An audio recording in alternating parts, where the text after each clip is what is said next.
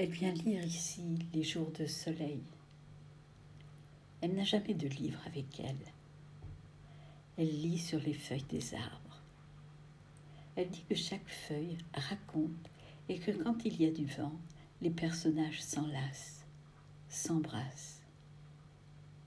Alors, elle se hâte dans la tendresse des chapitres. Hier, il y avait sept hommes sur le banc. Ils ont lu ensemble en confondant leurs yeux aux couleurs jusqu'au dénouement d'un baiser. Bientôt, il n'y aura plus de feuilles aux arbres, ni de mots baisés, ni d'histoire. Sur le banc restera un mot gravé dans le bois dénudé.